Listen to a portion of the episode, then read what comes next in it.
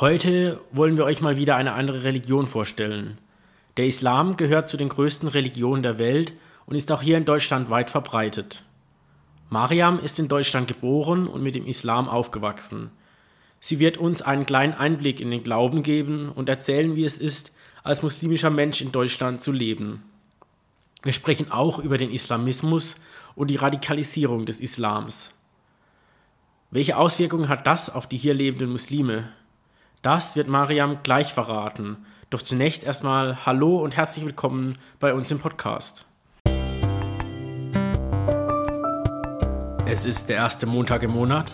Es ist Zeit für eine neue Folge von Puls der Zeit, der Kolping Podcast, präsentiert von der Kolpingsfamilie Elsach.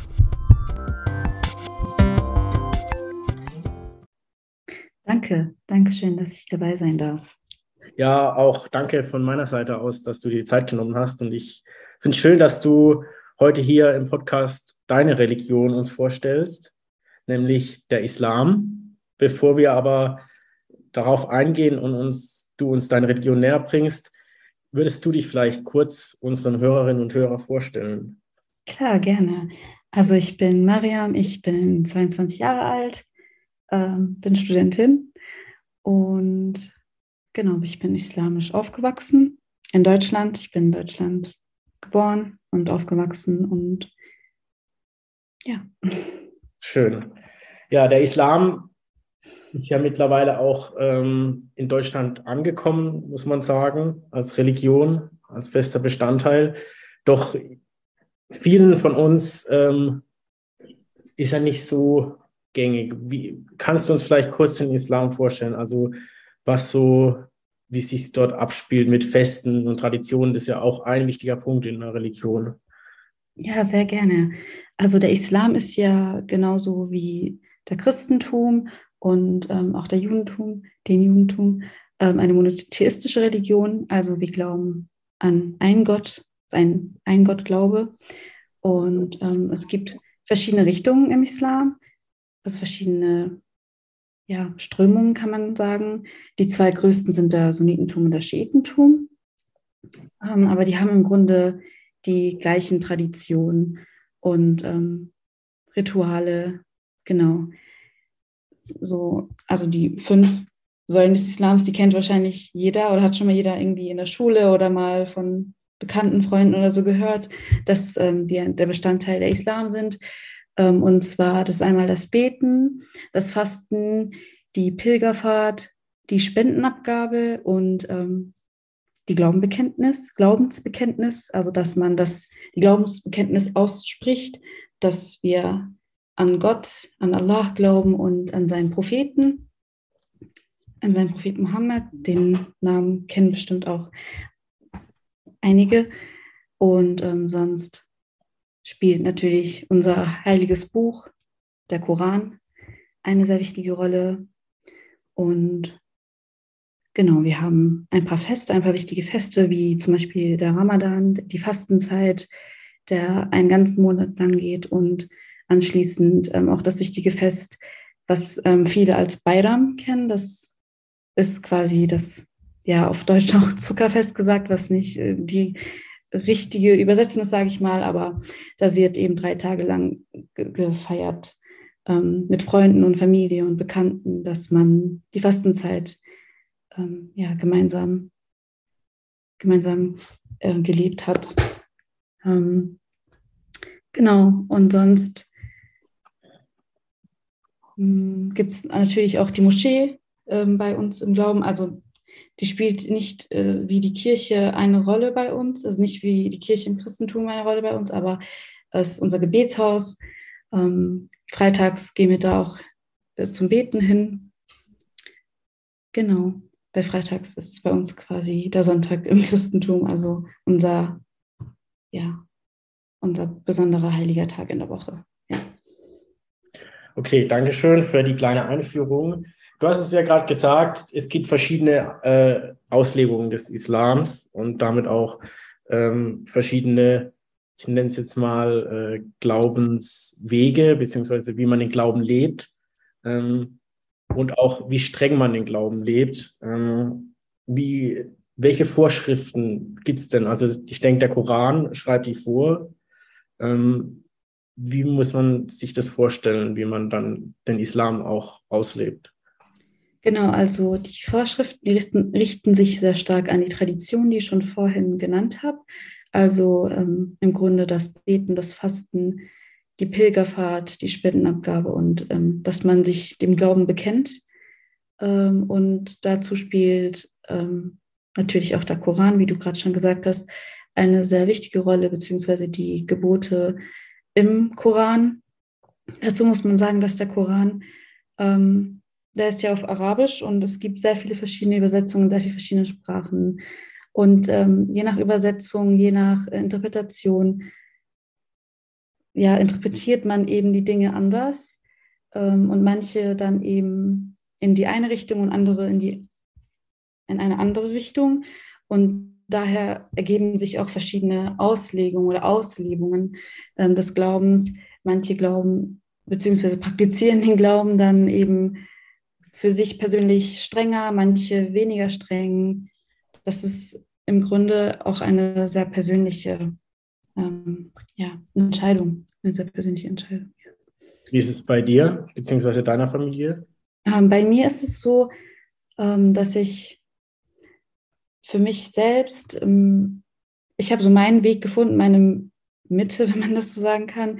Ähm, ich hab, bin zwar mit dem Islam groß geworden, habe von, besonders von meiner Mutter und äh, von meiner Großmutter den Islam beigebracht bekommen, äh, aber ich habe mich auch irgendwann in meiner Jugend angefangen, mich mit meiner Religion, meinem Glauben stärker auseinanderzusetzen und habe dann im Laufe der Jahre so für mich meine Beziehung zu Gott und zum Glauben gefunden und bin auch zufrieden so, wie ich meinen Glauben für mich persönlich praktiziere und ja. Wie man, wie du auch gesagt hast, ähm, es gibt unterschiedliche Auslegungen und äh, wie man den Glauben praktiziert. Ähm, gibt es da auch so untereinander, ähm, wie soll ich sagen, Streitigkeiten, beziehungsweise nicht Streitigkeiten, Diskussionen, wie man den Glauben zu leben hat. Also manche, die ihn strenger leben, denken, die ihn, sage ich mal, leichter auslegen, ihr lebt den Glauben nicht richtig oder ihr glaubt nicht richtig. Oder ist es kein Problem, ähm, zum Beispiel in der Familie oder so, wenn man sich da anders entscheidet? Also das gibt es auf jeden Fall. Ähm, zum Beispiel, ich habe ja schon vorhin die zwei größten ähm, Glaubensausrichtungen ähm, erwähnt, den Sunnitentum und den Schiitentum. Und ähm, beispielsweise meine Familie ist schiitisch, ich bin schiitisch ähm, quasi aufgewachsen, also habe den Glauben so beigebracht bekommen.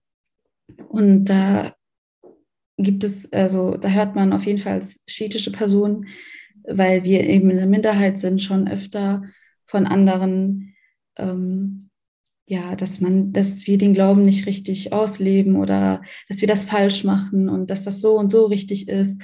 Aber das gibt es natürlich auch, ähm, also Unterschieden bestimmt oder eben unter Sunniten, ähm, da es in Sunniten auch verschiedene nochmal Rechtsschulen gibt und Gelehrte, äh, so wie auch bei uns. Bei uns gibt es auch Gelehrte, die die Dinge dann nochmal anders predigen und jeder folgt oder lebt das dann anders aus, äh, das Gesagte, das Gepredigte, äh, oder folgt einem anderen Prediger quasi oder halt den Worten dieser Person. Und dann heißt es natürlich, gibt es untereinander so Sachen wie, ja, du machst das richtig und du machst das falsch und äh, wir sind besser und ihr seid schlechter, was aber im Grunde der Mensch so nicht äh, okay. aussuchen kann, sagen kann. Ne?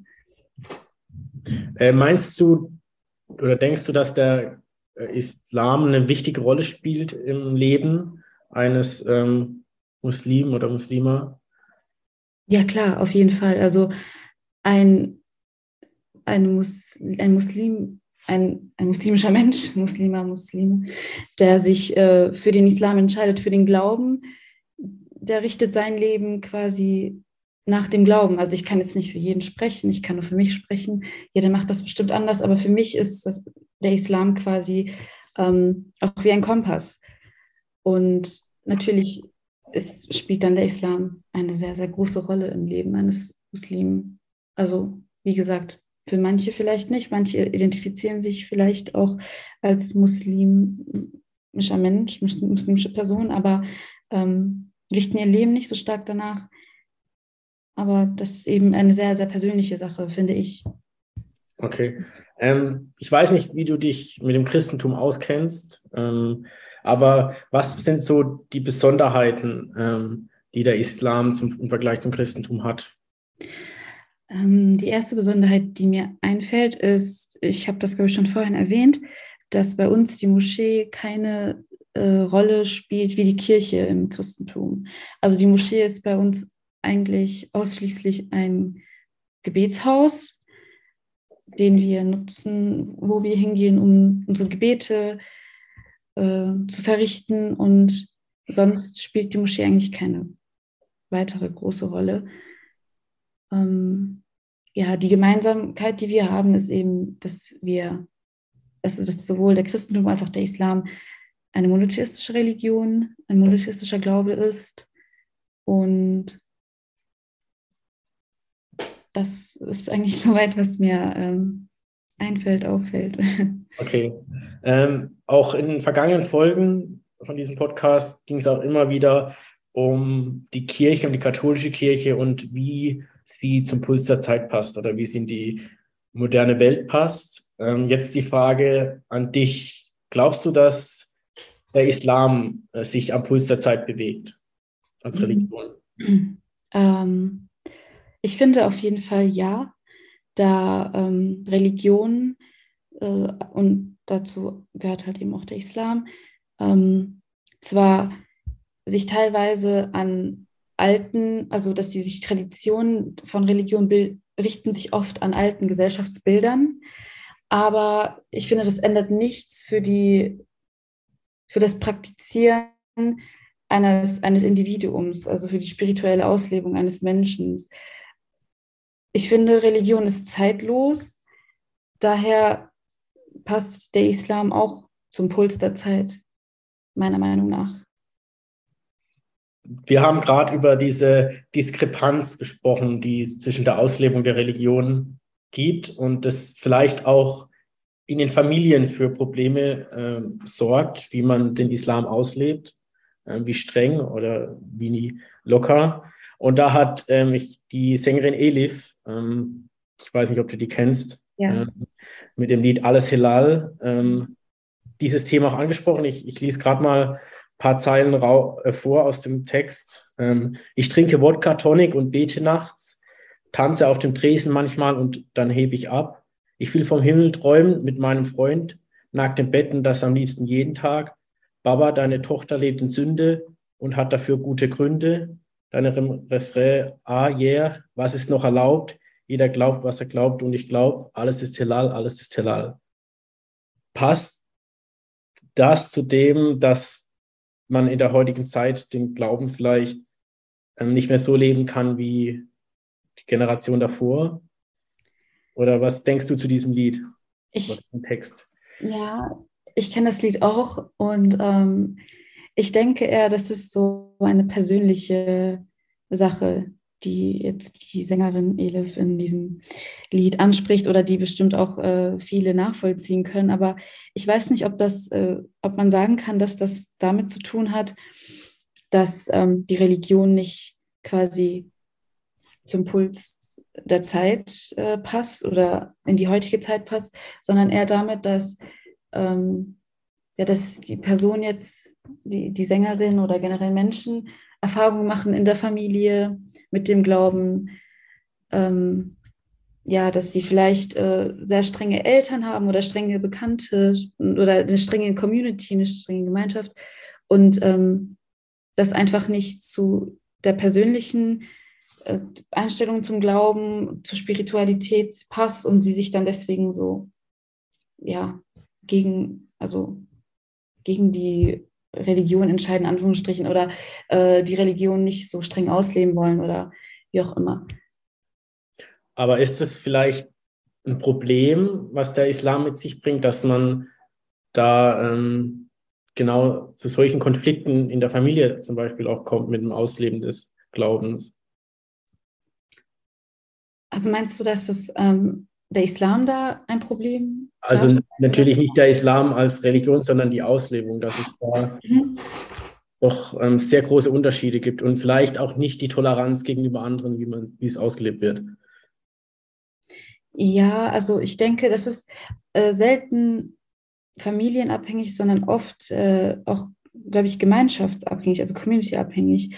Ich zum Beispiel bin in keiner Gemeinschaft wirklich, also ich hatte keine Gemeinschaft hier, keine Community ähm, in Deutschland, weil ich eben einer Minderheit angehöre, und zwar dem Schiitentum, und ähm, wir haben einfach keine Gemeinde gefunden. Und ich hatte irgendwie nie so Druck von außen.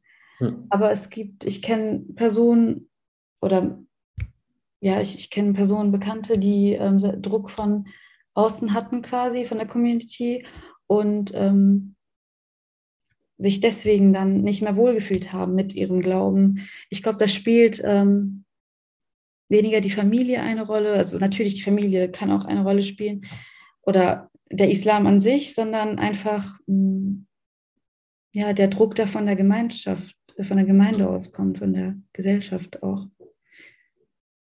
Kann man dagegen was tun? Ja, ich weiß nicht, ich glaube, da müssen einfach die Gemeinden anfangen, so ihr Verhalten zu reflektieren äh, oder, oder auch die Familien, die Menschen einfach, dass, ähm, dass man den Glauben so mit mehr Liebe vermittelt. Ähm, weniger mit Pflichten oder mit, ähm, mit, mit Druck versucht, äh, den Glauben näher zu bringen, sondern mit mehr Liebe. Ich glaube, dann, ja, dann kann man da auf jeden Fall was dagegen tun. Aber das, das muss halt bei den Menschen anfangen. So, man kann von außen nicht viel machen. Ja. Ja, kommen wir jetzt zum äh, zu deinem Leben oder zum allgemeinen das Leben als äh, muslimischer Mensch, vor allem jetzt in Deutschland.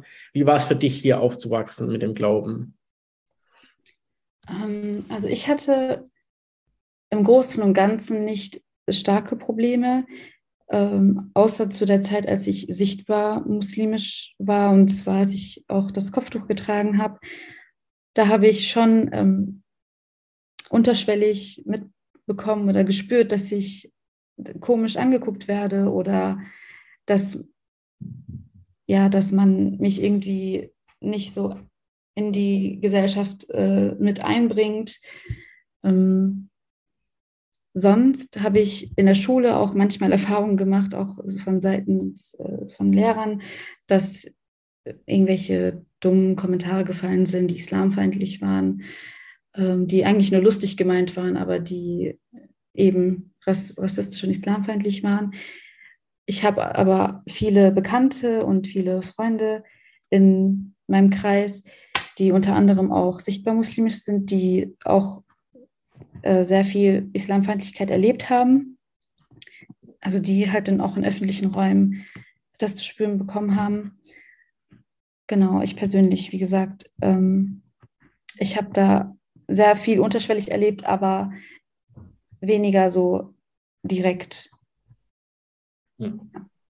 Gibt es irgendwelche Besonderheiten im Alltagsleben, wenn man ähm, mit islamischem Glauben lebt? Ähm,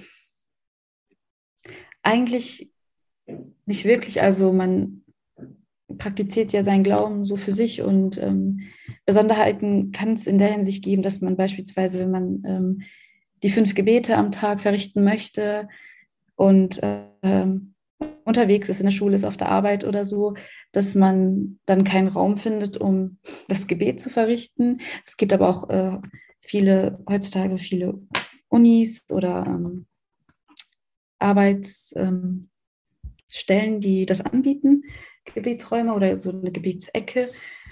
Genau. Sonst fällt mir dann nicht wirklich eine Besonderheit ein. Also außer man ist ein sichtbarer Muslima. Da gibt es sicherlich ähm, Besonderheiten bzw. Erfahrungen im Alltag, die, die ich jetzt nicht ähm, gemacht habe. Ja. Du hast schon ein paar ähm, Probleme oder negative Erlebnisse gerade geschildert, wenn man ähm, als muslimischer Mensch unterwegs ist. Ähm, was, ähm, mit welchen Vorurteilen muss man da kämpfen?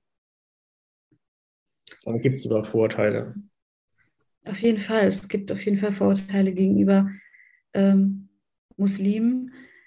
Ja, also es gibt ja Menschen, die den Islam als sehr streng und sehr extrem betrachten, die ähm, davon ausgehen, dass äh, jeder Mensch, jeder muslimische Mensch, der den Glauben auslebt, eben eine sehr extreme Sichtweise hat und ähm, dementsprechend, dementsprechend halt auch dann äh, so sehr irgendwie ja so in sich gekehrt ist oder sehr ähm, zurückgezogen ist. Ich weiß nicht. Also ich habe das Gefühl, dass oft Menschen von außen denken, äh, Muslime sein könnten nicht so integriert werden in die Gesellschaft oder in Kreise, obwohl wir genau wie alle anderen auch nur unseren Glauben leben und für uns praktizieren und jeder hat seine eigene Art und Weise, wie er oder sie die, den Glauben praktiziert, aber wir gehören genauso zur Gesellschaft hier in Deutschland, überall auf der Welt und ja. Hm. Ja, gut, dass du das so sagst, denn du hast auch vorher schon gesagt, du bist ja in Deutschland geboren und ähm, du hast nur einen anderen Glauben und deshalb, ähm, dass man mit sowas im Alter kämpfen muss, das ist echt äh, schlimm und ich hoffe, dass es sich irgendwann mal bessert. Ähm, ich denke, das tun wir alle. Ähm, Klaus äh, Spinnen hat 2013 ein Buch veröffentlicht und mit dem Titel Gehört der Islam zu Deutschland? Was ist deine Antwort dazu? Auf jeden Fall. Also ich finde, jede Religion gehört zu Deutschland, zum, äh, ja, zu uns, zu, zu, diesem Land, in dem wir leben, da Deutschland ein Rechtsstaat ist und Religionsfreiheit ein etwas ist, das wir genießen dürfen. Aus dem Grund finde ich, dass der Islam genauso wie jede andere Religion auch zu Deutschland gehört. Und äh, mittlerweile leben ungefähr 5,3 bis 5,6 Millionen Muslime in Deutschland. Das sind ungefähr 6,5 Prozent der Bevölkerung. Ähm, gehört, mal denken auch die Muslime oder du ähm, als jetzt Vertreter der Muslime, ähm, dass ihr zu Deutschland gehört? Fühlt ihr euch auch so? Also ich kann nur für mich sprechen. Ähm, aber ich denke, es geht bestimmt auch vielen Muslimen so. Ähm, ich denke, es muss noch mehr gemacht werden, dass wir uns wirklich komplett zugehörig fühlen, also beziehungsweise akzeptiert fühlen. Zugehörig fühlen tun wir uns auf jeden Fall. Also Menschen, die hier ähm, geboren sind, aufgewachsen sind, hier seit Jahren leben und hier ein Zuhause haben, die wollen sich natürlich auch dem Land zugehörig fühlen. Und ähm, ich finde, da muss da muss auch was von der anderen Seite kommen, also mehr Akzeptanz, sodass wir uns hundertprozentig hier wohl und zugehörig fühlen. Aber wir wollen auf jeden Fall, also ich als Muslima will auf jeden Fall, dass ich das Gefühl habe, ich darf hier meinen Glauben ausleben und das ist okay und die Menschen sehen mich nicht irgendwie als was Fremdes oder als etwas anderes an, sondern ich bin okay, so wie ich bin, wie alle anderen.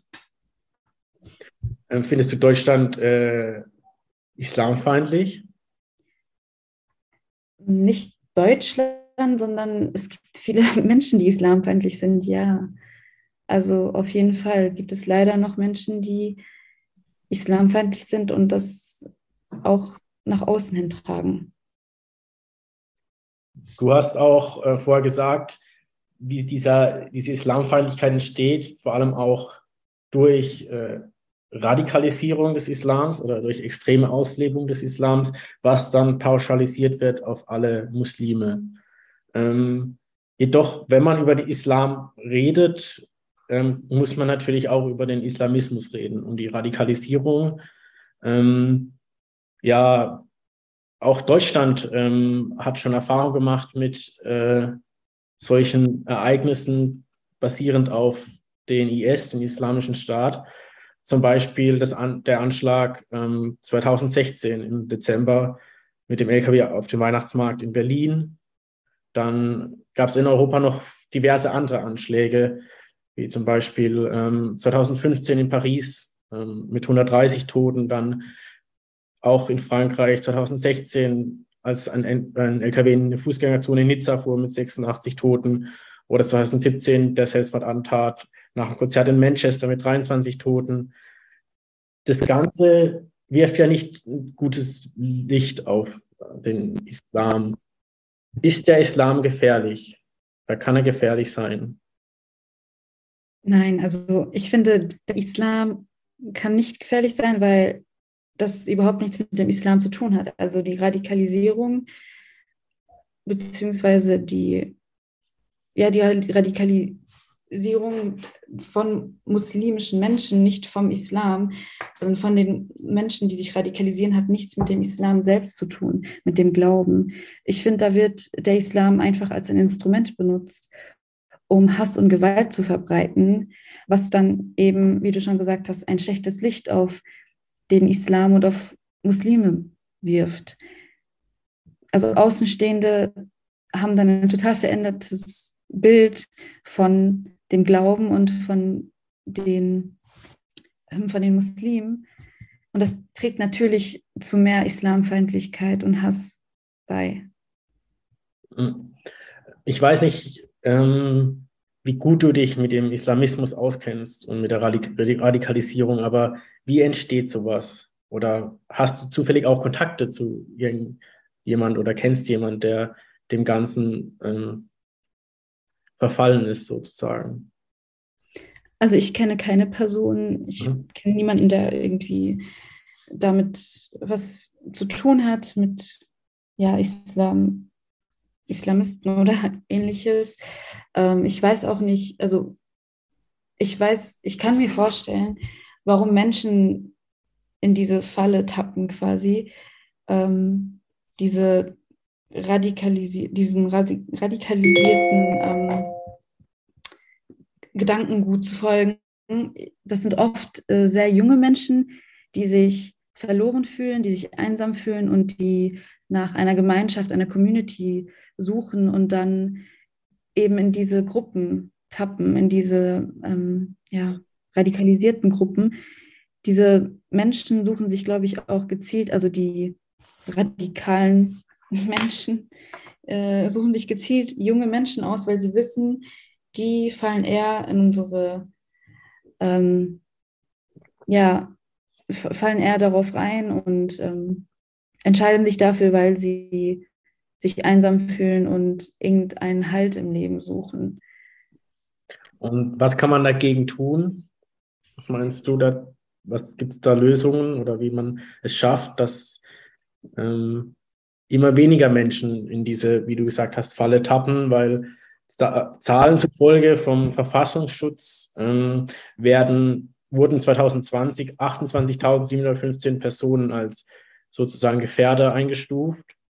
Und seit, 2007, seit 2012 Entschuldigung, sind 1150 Personen aus islamistischen Motiven ähm, aus Deutschland in Richtung Syrien oder Irak gereist.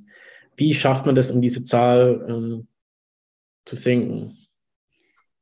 Ich, sorry. Ich denke, ähm, da muss es mehr Aufklärungsarbeit geben in muslimischen Gemeinden.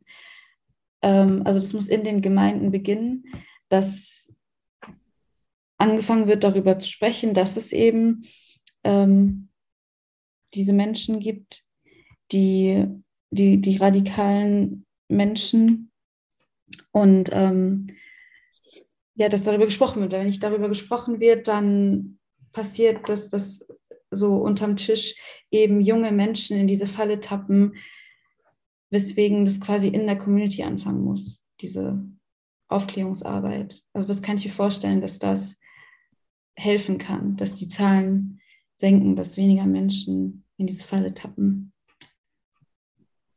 Was bedeuten ähm, vor allem diese Anschläge auch in Europa ähm, für den Islam, für den Glauben und auch für euch Muslime?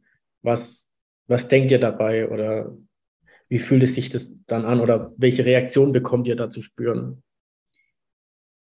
Also das führt, äh, wie, schon, wie ich schon vorher erwähnt habe, eben dazu, dass, äh, dass die als außenstehende Person ihren Blick auf den Islam verändern. Es wirft ein schlechtes Licht auf uns und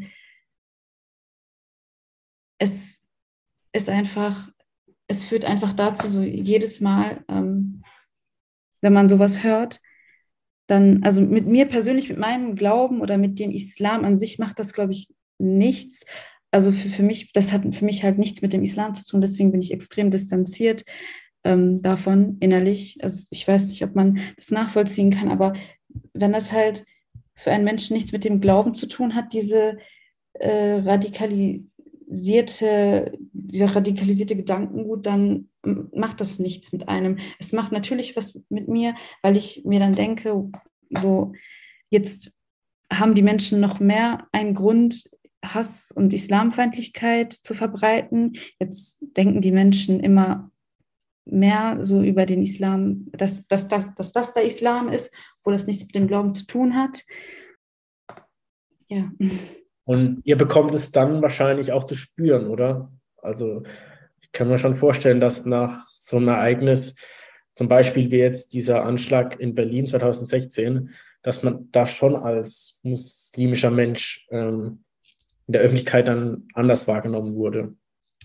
Und ähm, ja, auf jeden Fall. Also man wird, wurde ja auch davor anders ähm, gesehen, von, nicht von allen Menschen natürlich, aber von vielen Menschen.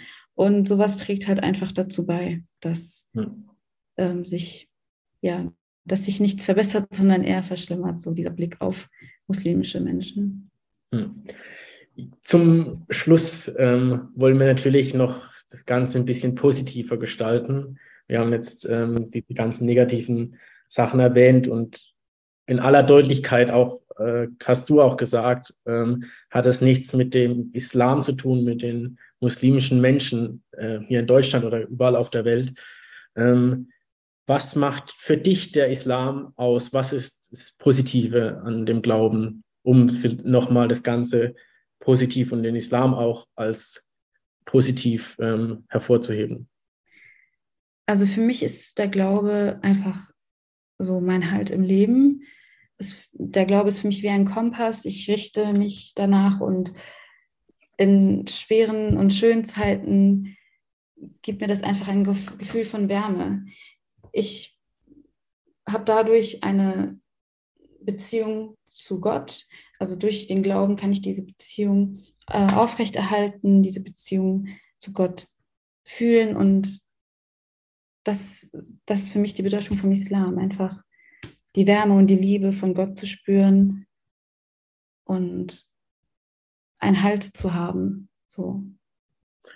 Und dann hoffe ich, dass ähm, in nächster oder dass irgendwann mal auch der Islam komplett in Deutschland auch akzeptiert wird von allen. Denn wie wir jetzt auch gehört haben, du hast ihn uns vorgestellt, große Unterschiede zum Christentum gibt es eigentlich nicht. Und ähm, letztendlich, wie du auch gesagt hast, wir glauben eigentlich an denselben Gott, ob er jetzt Allah oder Gott heißt oder wie auch immer. Und deshalb sollte man auch ähm, die Menschen so akzeptieren, wie sie sind und als Menschen, egal welche Religion sie haben. Ähm, das kann man einfach nur noch hoffen, auch wenn es ähm, immer mal wieder negative Dinge gibt. Aber die gibt es auch zum Christentum, diese negativen Ereignisse, ähm, die die Religion die, oder die der Religion schaden. Am Ende einer Folge haben wir immer noch eine kleine Kategorie, die heißt Wünsch dir was. Und auch du hast jetzt einen Wunsch frei, und zwar darfst du dir für alle Muslime in Deutschland etwas wünschen. Ich wünsche mir für alle Muslime in Deutschland, dass sie keine Islamfeindlichkeit und Hass mehr zu spüren kommen und dass wir einfach das Gefühl bekommen, dass wir hier akzeptiert werden, so wie wir sind. Sehr schön. Dann hoffe ich, dass der Wunsch auch in Erfüllung geht und hoffentlich auch relativ bald.